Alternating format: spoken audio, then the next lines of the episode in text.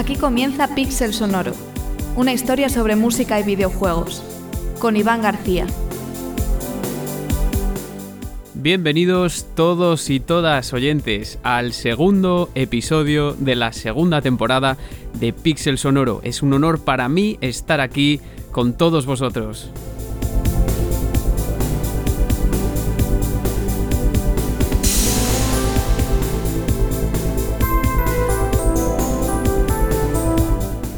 Y como lo prometido es deuda, en este episodio vamos a continuar abordando los secretos musicales que esconde Super Mario Galaxy, esa joya que marcó la primera década de los 2000 en el episodio anterior, el enfoque fue quizá mucho más analítico, tal vez a alguien hasta se le hizo un tanto espeso, pero en este programa vamos a cometerlo de manera diferente, porque nos vamos a alejar de la interpretación de la música y vamos a hablar de cómo ésta se integra con el gameplay de múltiples formas y vamos a poner la tira de ejemplos que os van a resultar hipercuriosos y que a buen seguro habíais pasado por alto cuando jugasteis. Y si no jugasteis, este también es vuestro programa. Primero porque no solo sonará la mejor de las músicas, sino que en segundo lugar tendremos todos la oportunidad de aprender un poquito más sobre una perspectiva de lo más especial para ligar la música y los efectos de sonido al gameplay. Tanto es así que ha sido objeto de estudio de varios investigadores, entre los que se encuentra Steven Reale, cuyo capítulo dedicado a Super Mario Galaxy como caso de estudio en The Cambridge Companion to Video Game Music he tomado como esqueleto de este episodio. Pero habrá más cosas. Seguimos viajando por el universo en esta segunda parte y además tendremos, ya lo digo, un invitado mega mega top y una autoridad en lo que se refiere a Nintendo. Únete a nosotros.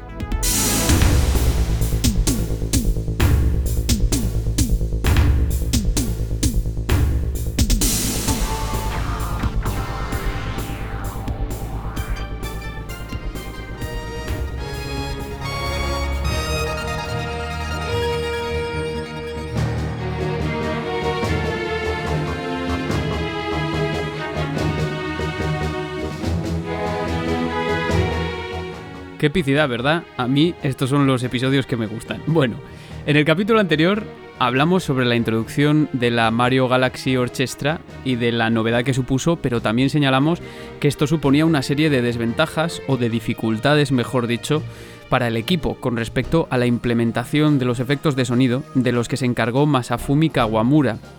Lo que se buscó con el primer Mario Galaxy es un acervo de efectos sonoros que reaccionasen y concordasen con el gameplay y con la música de fondo y viceversa, como ya dijimos. Esto obligó a desarrollar herramientas para poder sincronizar el efecto sonoro con la música del background. Y es por esto que la implementación de los efectos de sonido y de la música con el gameplay se realiza mediante sonidos sintetizados.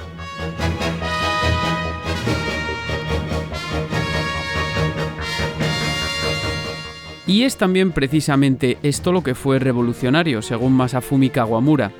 Eso que pasa desapercibido normalmente, ¿verdad? Los efectos de sonido. Pues bien, según Kawamura, ya habían experimentado atención con efectos de sonido que se sincronizaban con la música, como en Wind Waker, donde el efecto que suena cuando golpeamos a un enemigo se sincroniza con la música de fondo. O también en Donkey Kong Jungle Beat, cuyo sonido al saltar también se sincroniza con la música de fondo. Pero en este caso, en el caso de Mario Galaxy, lo llevaron, como dice Kawamura, literalmente un paso más allá e hicieron que se sincronizase con la música pregrabada que simplemente se lanza o se streamea sin que tenga ninguna relación con el gameplay. Era una desventaja la de utilizar la música pregrabada y al final fue lo que causó cierta polémica en un principio entre los miembros del equipo, ¿no? Pues al final lo que se hizo básicamente fue crear un método para poder sincronizar los datos MIDI de los datos del streaming para que cualquier efecto se lanzase en el tiempo y en la forma correcta. Y esto implica también características como el tono del efecto, no solo el tempo, es decir, que se produzca una concordancia armónica también y no solo en lo referente a la velocidad o el momento en el que aparece el efecto.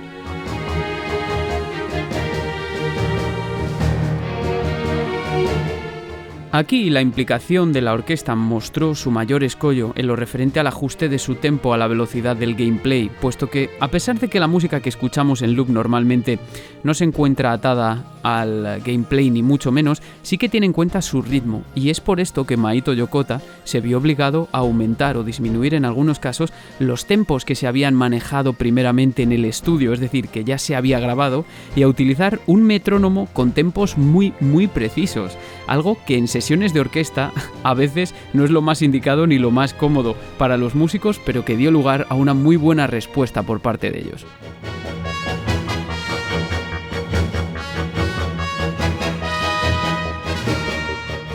Bueno, iremos desgranando esta información a lo largo del programa y sobre todo exponiendo una serie de puntos analíticos con ejemplos de la mano de Steven Reale, como ya he dicho que su trabajo es una maravilla, y lo vamos a ir complementando todo con más ejemplos y con historias adicionales para que podamos tener un punto de vista más amplio de todo.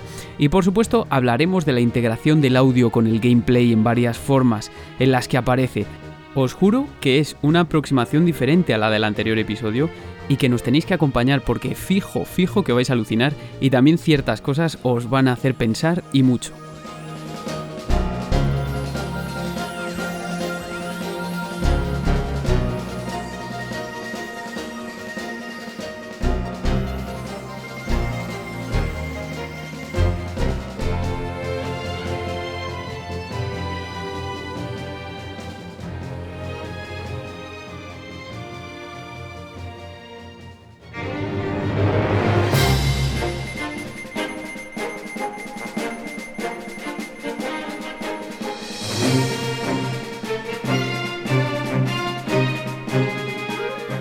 Ya veis que esta música nos pone ya en la plataforma de lanzamiento de nuestro programa, Enter the Galaxy, un tema que podéis encontrar como el resto en los álbumes mm, o en el álbum, perdón, doble publicado bajo el sello de Nintendo entre 2007 y 2008 según el territorio y cuya interpretación corrió a cargo de esa agrupación de la Mario Galaxy Orchestra.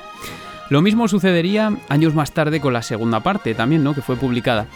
Nuestra aventura comienza como terminó la anterior, con un pequeño análisis formal sobre la música, pero en este caso no será como en el anterior. También se trata de un análisis, pero tiene que ver, como, como hemos dicho, con la integración, con el gameplay, con el sonido del background. Un apartado que Steven Reale denomina tema y variaciones, ya veréis que es muy curioso. En Super Mario Galaxy, Bowser ha vuelto a raptar a Peach y esta vez comenzamos una persecución intergaláctica para poder rescatarla, ¿no? Después de los niveles introductorios, llegamos a un observatorio espacial que solo es capaz de identificar unas pocas galaxias, digamos que solo es capaz de viajar a unas pocas galaxias, puesto que no tiene suficiente energía. Y por eso recogemos estrellas, para poder avanzar a través de diversas galaxias que contienen diferentes niveles. Y ¿Cómo se expresa en música la vida que le dan o que le van dando las estrellas que recogemos a nuestro observatorio?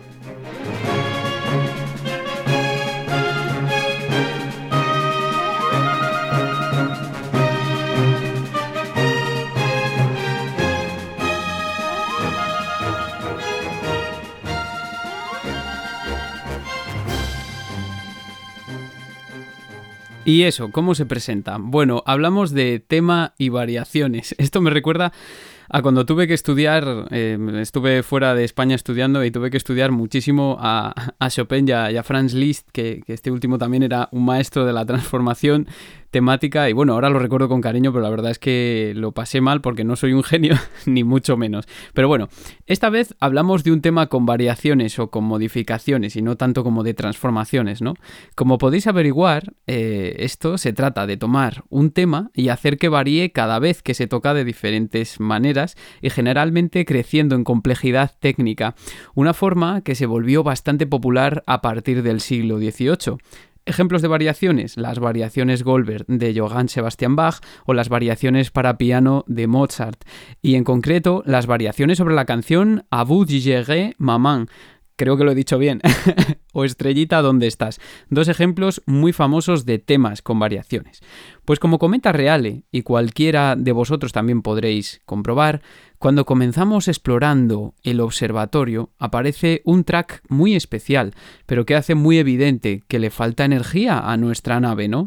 Está oscuro, está despoblado, faltan muchas zonas por descubrir, etcétera, ¿no? Esto es el vals, que escuchamos mientras lo recorremos, una pieza muy muy bella, que se representa en forma pues eh, con una orquestación más bien escasa, que deja una textura ligerita, digamos, sin muchos instrumentos. La introducción, pues eh, sí que nos introduce a, a una tonalidad que es re mayor, que digamos que podría ser alegre, ¿no? Pero digamos que le falta eso, ¿no? Que le falta mucho cuerpo. Y sin embargo, también solo tenemos dos temitas, que eso es lo que no va a cambiar dentro del track, ¿no? Pero sí que empieza con, una especie de vibráfono sintetizado y una flauta, con el único acompañamiento de un cello, y pasa al tema B, donde la melodía pues se presenta en, en una cuerda sintetizada de nuevo, una especie, vamos, y vuelta al tema A simplemente, y claro, queda como un toque tristón.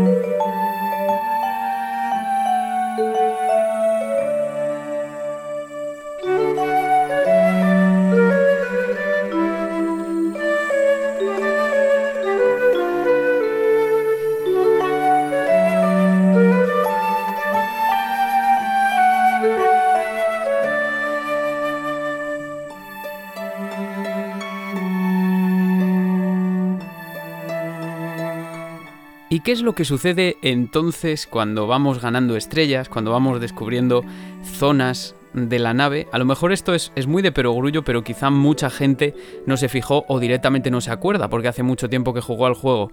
Pues el caso es que el tema primigenio que hemos escuchado va variando a medida que vamos recabando estrellas y descubriendo las nuevas zonas del observatorio. Y estas variaciones normalmente vienen dadas por la adhesión de contrapuntos y demás instrumentos, lo que hace que se engrose su textura y por tanto también eh, se aumente el brillo de la composición también. Además, eh, cambia la instrumentación no solo en el número de instrumentos, sino también se van cambiando los roles. Y así damos o obtenemos hasta dos variaciones más.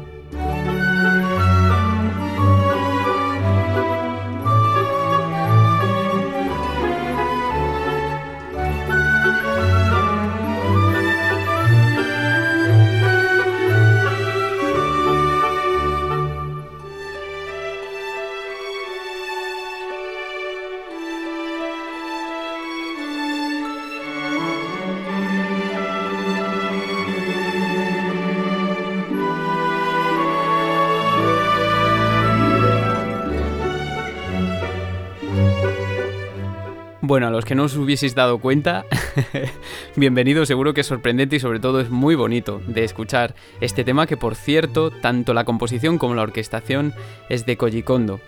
Y ya hemos escuchado las dos primeras eh, variaciones y en el tema final pues ya van a aparecer las trompas desde un principio y escuchamos los metales con claridad y también nuevos contrapuntos. Se trata en general y como comenta Steven Reale de una especie de metáfora de que el observatorio pues se va llenando de luz y de vida a medida que adquiere mayor energía y es algo que podemos notar o no conscientemente pero que pues inconscientemente ahí está. Lo mejor de todo esto es pensar, más bien darse cuenta de que el jugador no se omite en su papel de intérprete, pensadlo, en el sentido en el que necesariamente nuestra interacción condiciona la aparición de las variaciones. Y en este sentido, esa frontera también definida entre el compositor, el intérprete y el oyente, aunque esto bueno conlleva sus problemas también, pero eh, sería otra historia, pues esa barrera definida entre compositor, intérprete y oyente se rompe totalmente y esto también supone un desafío añadido para la musicología a la hora de analizar un tema.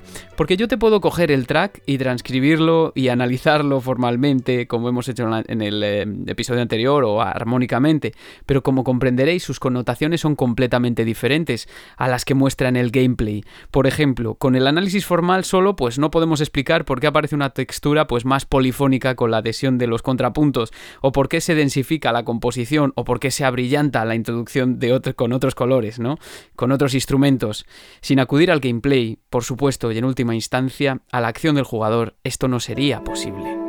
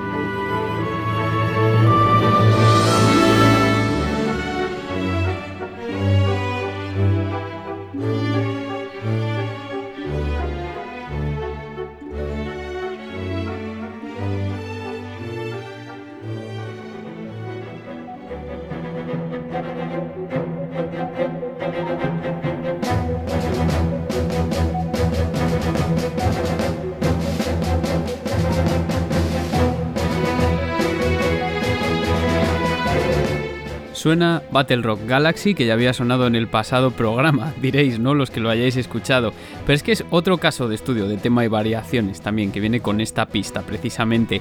Y es que tal y como destaca Reale, este tema aparece varias veces a lo largo del juego, y en concreto aparece al tiempo eh, en el que más tarde tenemos que infiltrarnos en Dreadnought pero en forma de una variación muy minimalista, casi inidentificable, cuyo track recibió el nombre de Space Fantasy o también Cosmos Illusion. Ya sabéis que los títulos varían en función del nombre del track o del nombre del track en la banda sonora.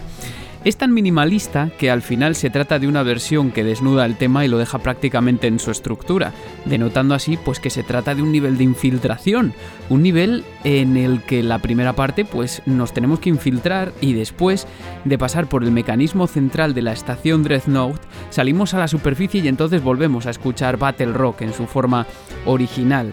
Esta versión desnuda Space Fantasy pues volvemos a escucharla más tarde en la galaxia Matter Splatter. y sobre esto, Reale añade que es quizá interesante conectar estos temas con una posible narrativa, como por ejemplo que nos encontremos en una galaxia donde antiguamente hubo una especie de batalla espacial y que como resultado quedan pegotes de materia por todas partes. Algo dramático, ¿no? Un poco dramático para Super Mario. Se trata de asociaciones conceptuales, por tanto.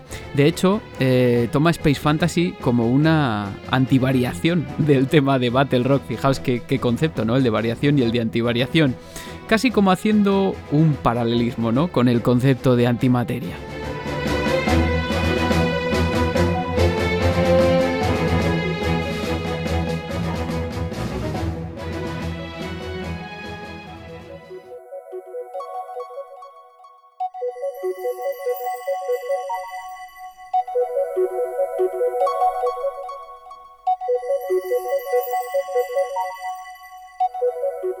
Fijaos que en el estatismo y la flotabilidad del tema se aprecia ese pequeño motivo que también aparece al principio en Battle Rock Galaxy y que, bueno, hace que sea un poco más fácil de identificar la variación, pero que como he dicho antes no encuentra una explicación clara eh, con respecto al juego si no vamos al gameplay, siempre nos falta ese componente, podemos analizar su estructura o su forma o ver que es una variación o no, pero nos estamos infiltrando y eso tiene un significado, ¿no?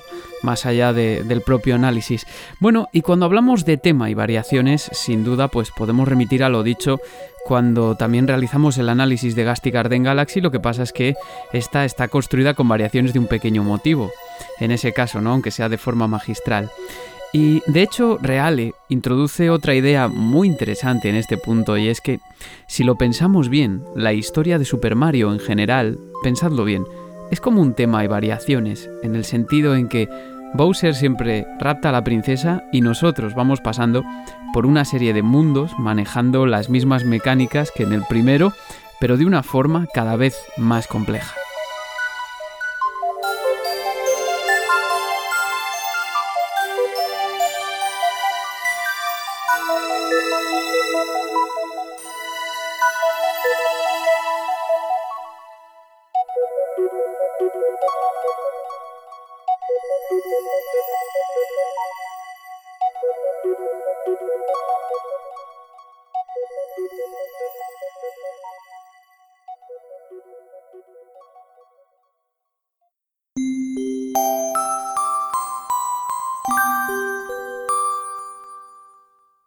Una vez cada 100 años, un cometa sobrevuela los cielos del reino champiñón. Uno de estos años, tan grande fue el cometa que tapó el cielo y dejó una lluvia de incontables estrellas fugaces. Entonces, los Toads llevaron esas estrellas fugaces al castillo, donde se convirtieron en la gran estrella de poder.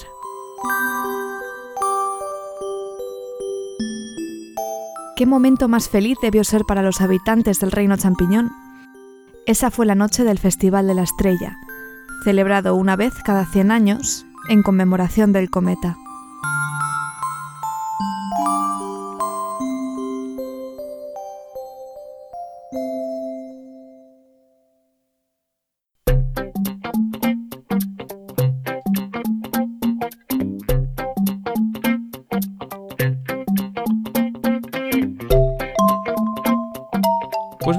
Nuestra segunda metodología de estudio, la segunda aplicada por Steven Reale. La vamos a aplicar otra vez, o sea, una vez más, de una forma un tanto peculiar.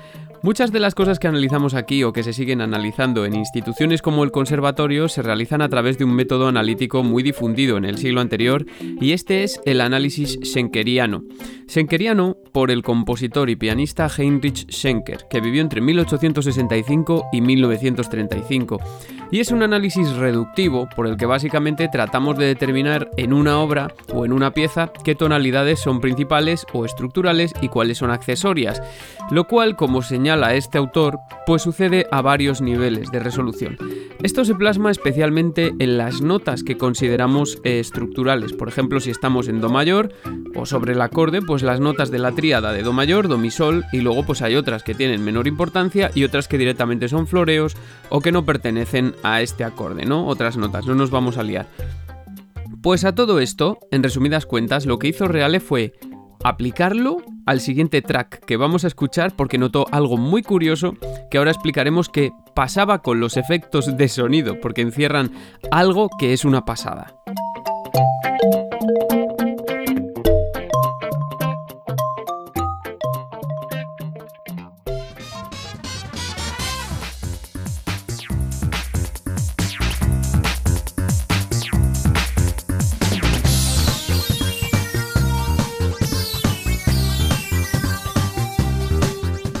Pues veréis, casi al principio del juego, cuando aún estamos en la galaxia Good Egg, nos encontramos con este pequeño boss, King Caliente, King Caliente, como una especie de en una especie de planetoide de lava y ahí se produce la confrontación con este track de fondo, por supuesto. No será muy difícil vencerle, y menos al principio. En la mecánica es bien simple. Como en muchos bosses en Super Mario, pues nos lanzará una especie de pedrolos ardiendo que tenemos que esquivar, y de vez en cuando lo que aparecen son una especie de cocos que le tenemos que devolver como si fuese pues un partido de boli, ¿no? La primera vez se la traga directamente, la segunda vez se produce un intercambio hasta que logramos darle y la tercera vez se produce un intercambio doble hasta que logramos darle, ya sabéis, ¿no? Pues el caso es que Reale se percató de que los sonidos, la nota que se emite cuando golpeamos ese coco, ese efecto, o cuando la golpea King Caliente para devolvérnoslo, configuraban una serie de notas que se podían analizar aislándolas desde una perspectiva senkeriana, como he dicho, como relacionándolas entre sí, ¿no? Fijaos hasta qué punto es minuciosa Fijaos hasta qué punto es minuciosa la integración del sonido con el gameplay en Super Mario Galaxy, que estos sonidos varían en función de que nos encontrásemos en uno u otro tema de la pista, pero independientemente de la sección del track en que se produjese el intercambio, Reale se dio cuenta de que el último sonido era siempre si bemol, y lo que hizo fue ponerlos en común. En total, los sonidos que escuchamos cuando la secuencia se completa, es decir, cuando el coco golpea un total de 6 veces para darle la última estocada a King Caliente, son en orden Do, Mi bemol, Fa, Fa sostenido, Sol y Si bemol.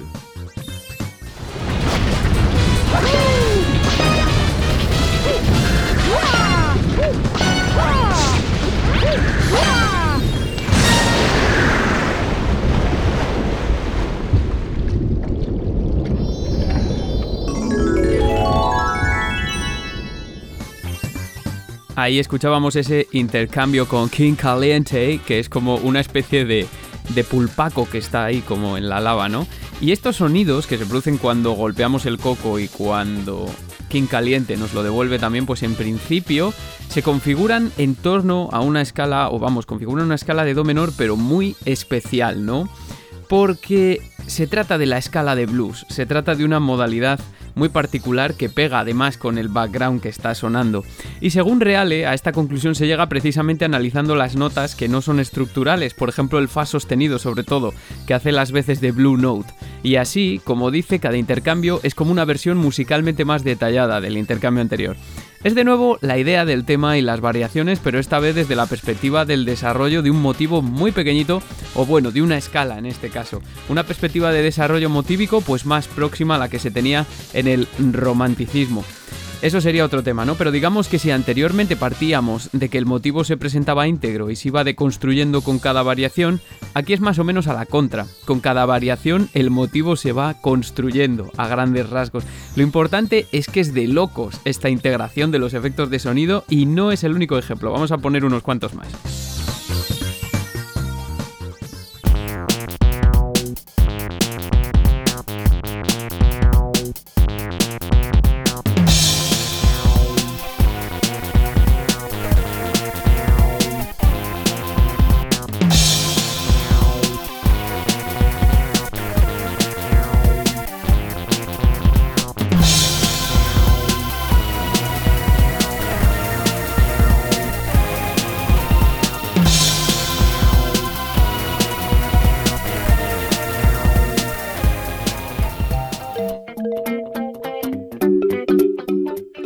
Me perdonéis por poner ese trozo que es, que ayer estaba haciendo el tonto con, con el FL Studio y dije, voy a probar a meter aquí como un bajo un poco así como con escala de blues y tal y estos ritmos y todo eso, a ver si me sale algo que se parezca a un boss de Super Mario y se lo pasé a, César Mr. Trumpetman, a mi amigo César Mr. Trumpetman antes de grabar con Modo 7, que por cierto he estado grabando con Modo 7, un podcast que os recomiendo mucho y le dije, oye, esto suena a Super Mario, me dijo, a mí me suena a Super Mario 3 de World, le dije, pues ya está, para adelante, si algunos lo habéis aunque está sin cuantizar ni nada, entonces está como un poco así desnudo, pues fantástico, simplemente por, por poner la nota de humor.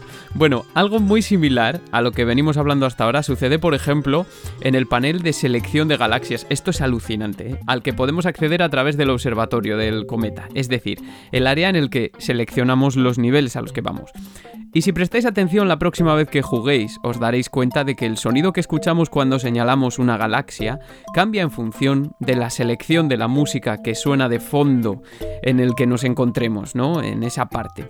Es un ejemplo al que se ha referido en varias ocasiones la investigadora Elizabeth Medina Gray para escenificar diversos modos en los que los efectos de sonido se imbrican con la música.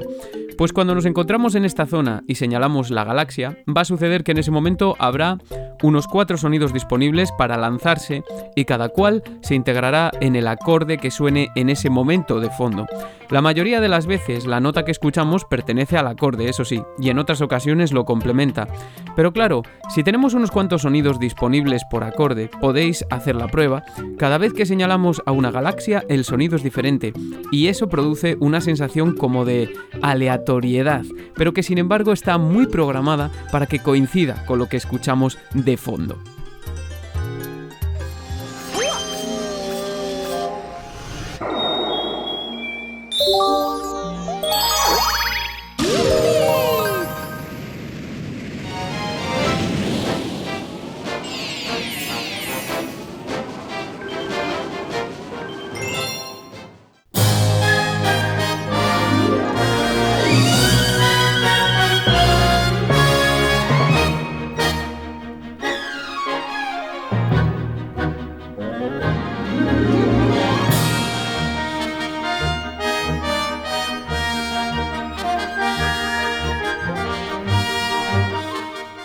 Es fascinante cuando uno se para a pensarlo.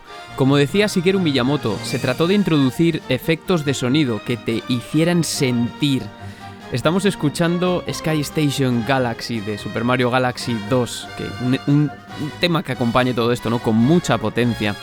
Una forma también de ofrecer una experiencia que recompensa al jugador por interactuar, los efectos de sonido, y es un fenómeno que sucede muy a menudo. Es muy sonado, por ejemplo, el caso de la música del primer Dragon Quest, que dejaba siempre un canal de audio de Nintendo Entertainment System para los efectos de sonido como los diálogos, que siempre se emitían en una nota que pertenecía o se podía integrar perfectamente con la tonalidad de la pieza de fondo, algo que además reconoció el propio Koichi Sugiyama en varias entrevistas.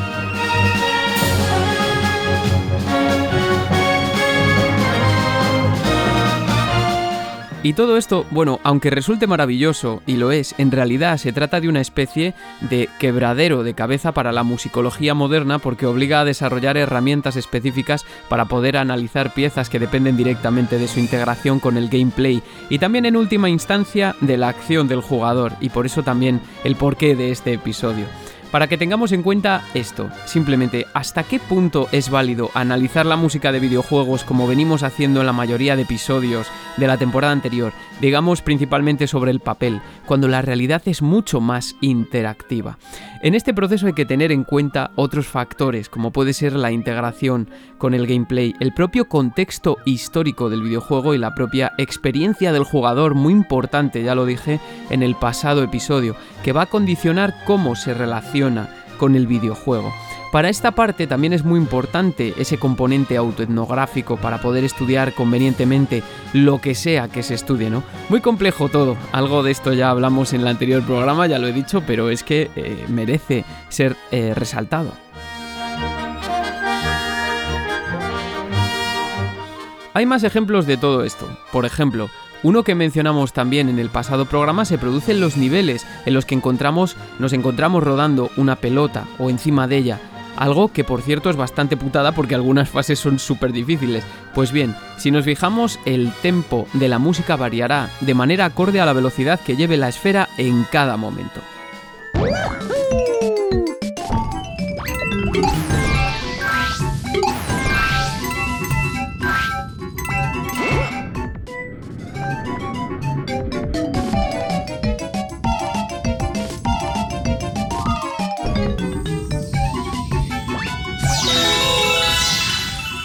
Esta es otra muestra de esa integración de la que hemos hablado, y algo similar sucede cada vez que Mario se dispara desde una estrella de lanzamiento de las muchas que encontramos a lo largo del juego. Cuando realizamos esa acción suena como una especie de arpegio de, de, un arpa, ¿no? De manera sincronizada con el lanzamiento y también de forma acorde a la armonía que en ese momento se encuentra sonando en nuestro background. Pues bien amigos y amigas, hemos dado unos cuantos ejemplos de la integración de música y gameplay de la que hace gala Super Mario Galaxy. Sin duda, un punto de vista no sé si original, pero que desde luego denota un aspecto que Nintendo siempre ha cuidado mucho, el sonido. Y esto es así de tal modo que, tal y como expresa Tim Summers en el último episodio de su libro Understanding Video Game Music, esta forma en que la música reacciona a la acción del jugador musicaliza y celebra la naturaleza interactiva del videojuego, hasta el punto en que uno podría utilizar estas acciones del mismo modo en que se interpreta una pieza musical, si se pone a experimentar con ello. Y fijaos qué curioso que el epígrafe precisamente se denomina el videojuego como instrumento musical. Qué maravilloso, porque es cierto que una vez se adquiere esta dimensión, las posibilidades se extienden más allá del gameplay en cierto modo. El juego se implica e implica al jugador también, y así lo expresaba Yoshiaki Koizumi, que sentía que cada juego de Mario era una especie de instrumento musical en que cada comando podría compararse a las cuerdas de una guitarra o un violín por ofrecer un producto musical diferente.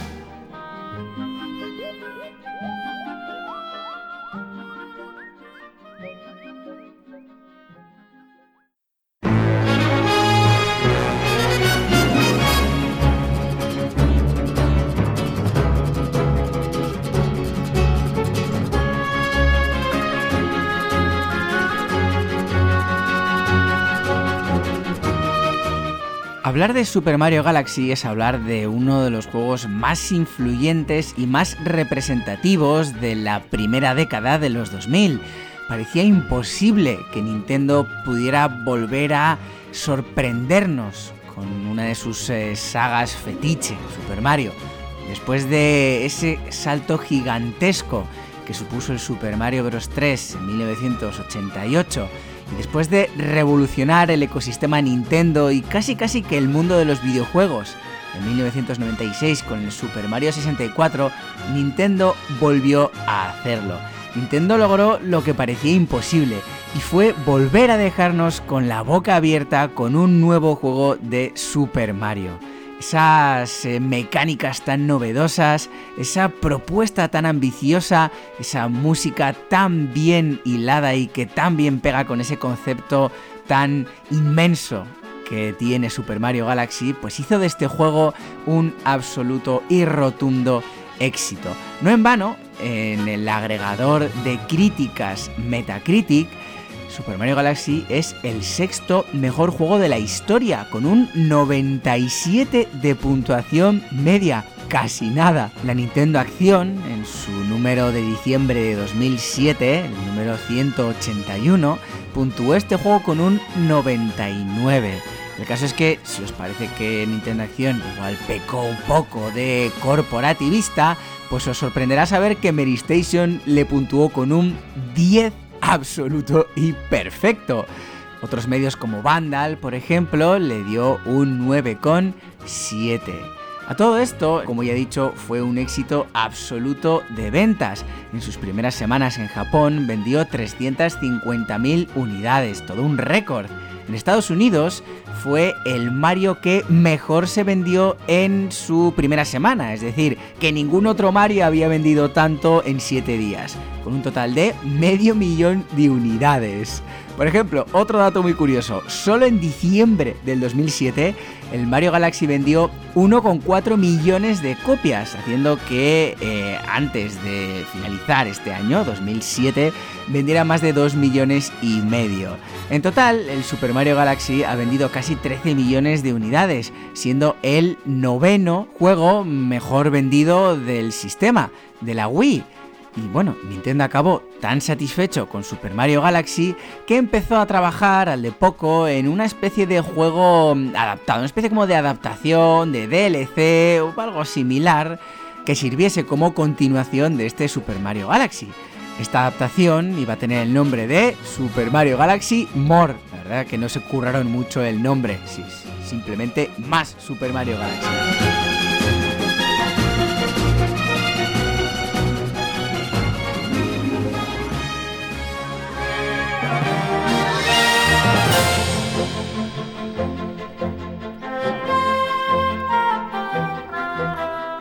El caso es que esta nueva adaptación, esta nueva evolución del juego cogió tanta entidad que finalmente acabó convirtiéndose en el Super Mario Galaxy 2, el que para mí bajo mi humilde opinión, es uno de los mejores Marios junto al Super Mario Bros. 3 y el Super Mario World. De hecho, nuevamente, en mi opinión, en mi humilde opinión, es mejor incluso que el Super Mario Galaxy, que ya parecía complicado.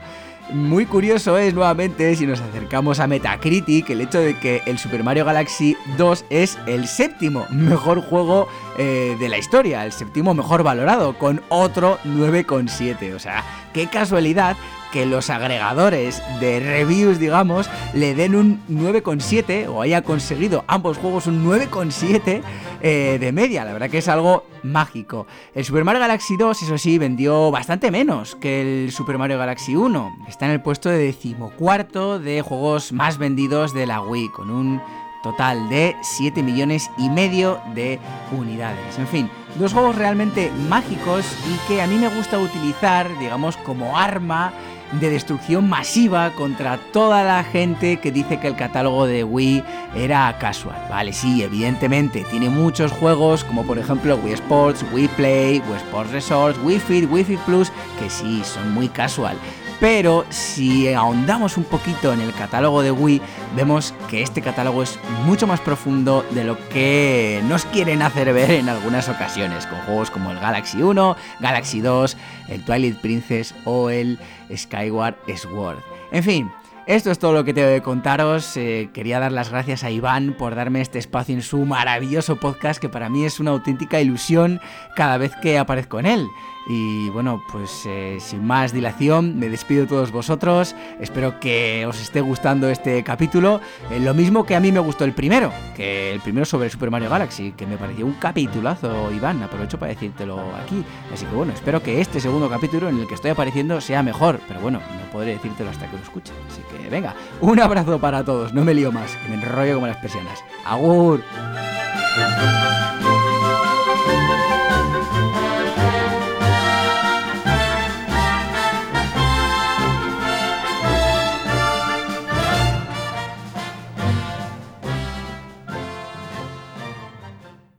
Bueno, un auténtico lujazo contar con la voz de Neko para estas cosas, una vez más.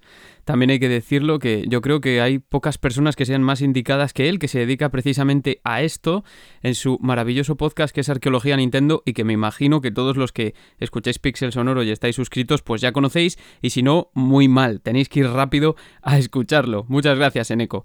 Y así llegamos al último tramo de este segundo programa dedicado a Super Mario Galaxy, con la última metodología de estudio que aplicó Steven Reale, que fue realizar un análisis transformacional de la música que escuchamos en varias galaxias del juego y lo que hizo fue ponerlas en relación con la tonalidad de la música que escuchamos en el observatorio.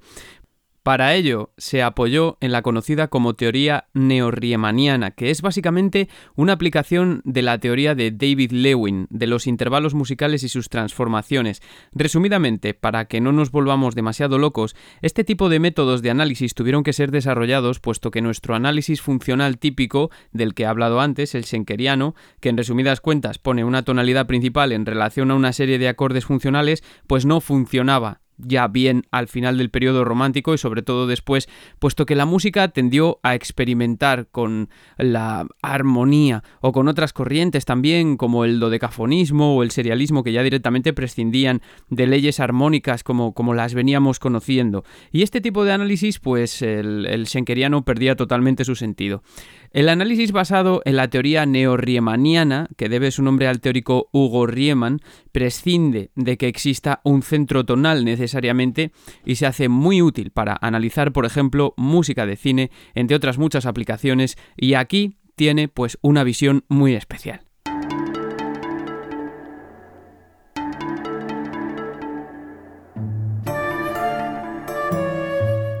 Nos acompaña en esta última aventura el track Teresa Waltz. Pues bien, lo que describe esta teoría es una serie de relaciones entre acordes, de tal forma que se admite que un acorde pues, puede dar lugar a varias transformaciones, no funciones. Por ejemplo, Do mayor puede dar lugar a un acorde paralelo que sería el de Do menor, y este a un acorde relativo que sería el de Mi bemol mayor.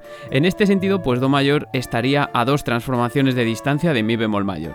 Lo mismo sucede con el relativo menor de Do mayor, que es la menor, que está a una transformación de distancia. Además de estas transformaciones denominadas parallel y relative, tendríamos otras como la transformación llamada leading note o nota principal, principal perdón, que fija la tercera menor de un acorde y sube la nota que queda, medio tono. Así pues, un acorde de la menor, por ejemplo, se transformaría en un acorde de fa mayor. Con estos movimientos, pues puede configurarse una red, eh, la representación Tonets, que sitúa los círculos de quintas en tres ejes y los pone en relación a las tríadas mayores y menores que se pueden formar con ellos. Es una locura, pero una locura que nos puede dar información sobre piezas que no tienen un centro tonal claro. Vale, esto puede parecer un rollo y creedme que lo he resumido mucho porque hay más transformaciones, pero aquí viene lo guay, porque se trata de una aproximación al análisis que sitúa al oyente en medio de la red. Ya no se trata de un análisis lineal, sino que la música en sí dibuja una propuesta circular, al igual que el juego, de alguna forma. Reale creó en este sentido su propia red analítica con un emplazamiento colocado en el centro, el observatorio, desde donde elegimos las galaxias, el lugar en el que pues eso, vamos a donde vamos a jugar. Y puso la tonalidad de la pieza que escuchamos en el observatorio y la contrapuso con la de las piezas de las diferentes galaxias a las que podemos ir cuando nos encontramos en el primer nivel del observatorio. Y de esta forma obtuvo, en base al análisis neorriemaniano, una relación entre transformaciones de las tonalidades de cada tema y la distancia que se dibuja hacia el centro de la galaxia.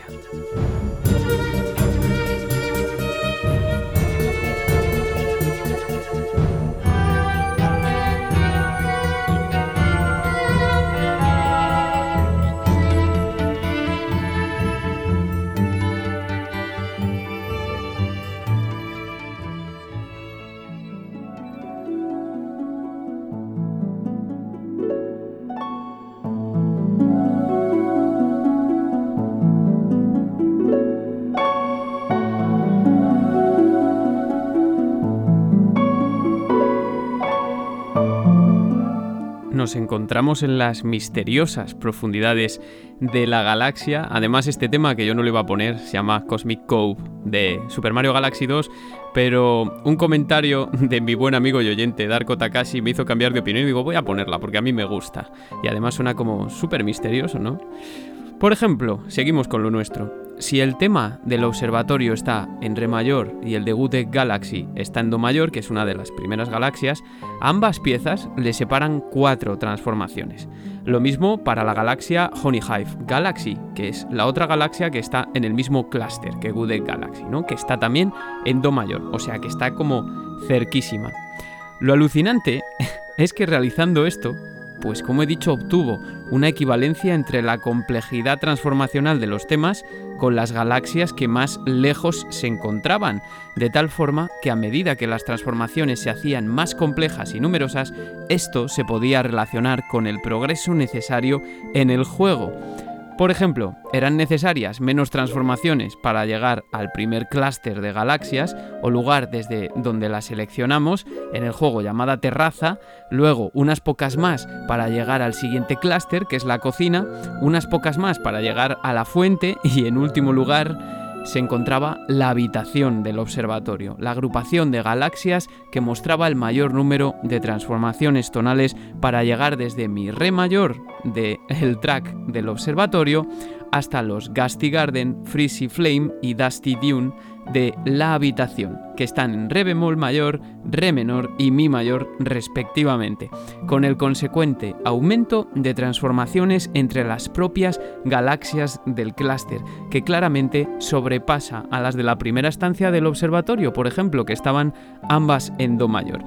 Esto quiere decir que en la terraza, el primer grupo de galaxias, el más facilito, encontramos dos galaxias que se encuentran muy próximas y no hay transformación entre ellas, mientras que En la habitación, la última, el clúster más complejo de este primer tramo, para pasar de re menor a re bemol mayor y mi mayor hacen falta muchísimas más transformaciones y esto refleja el aumento de progreso en el juego.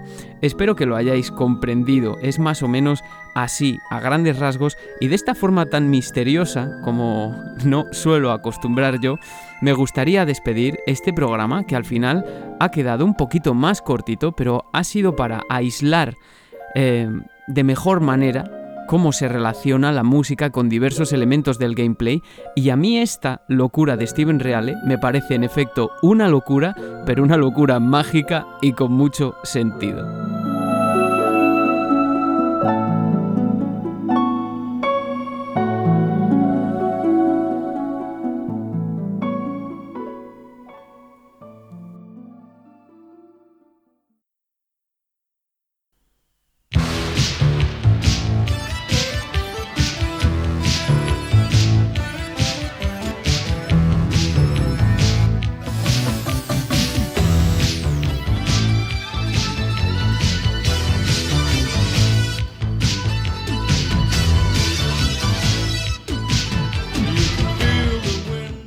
Suena nuestra sintonía de despedida, cortesía del gran John Carpenter, mágica película Golpe en la Pequeña China, como estos dos últimos episodios.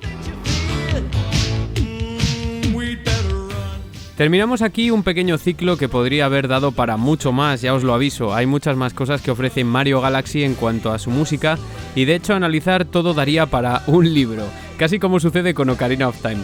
Pero me quedo bien tranquilo porque esto está basado todo en estudios de muchísima calidad y al final tengas demasiada idea o no de música, creedme que al contrario de lo que pueda parecer que yo estoy en pañales con esto, todo lo que se ha dicho aquí resulta muy curioso.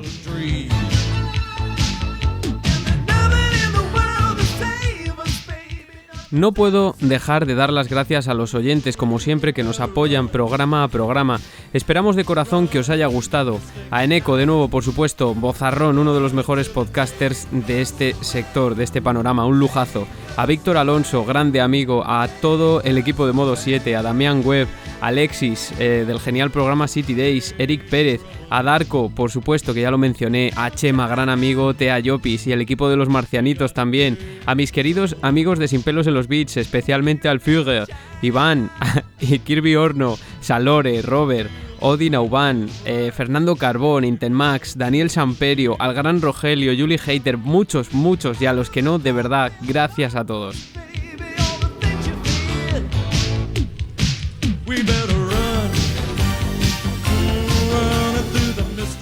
Nos vamos amigos, dejamos atrás el espacio. Os recordamos que estamos en Facebook y Twitter y en las principales plataformas de streaming, en Spotify, en Evox y en Apple Podcast. Os podéis suscribir en Evox y darle a like y también comentarnos que eso nos gusta oíros. Y también os recordamos que estamos en la plataforma Coffee por si queréis apoyar al programa por un euro, que es lo mínimo que es eh, lo que vale el café en mi pueblo, vamos.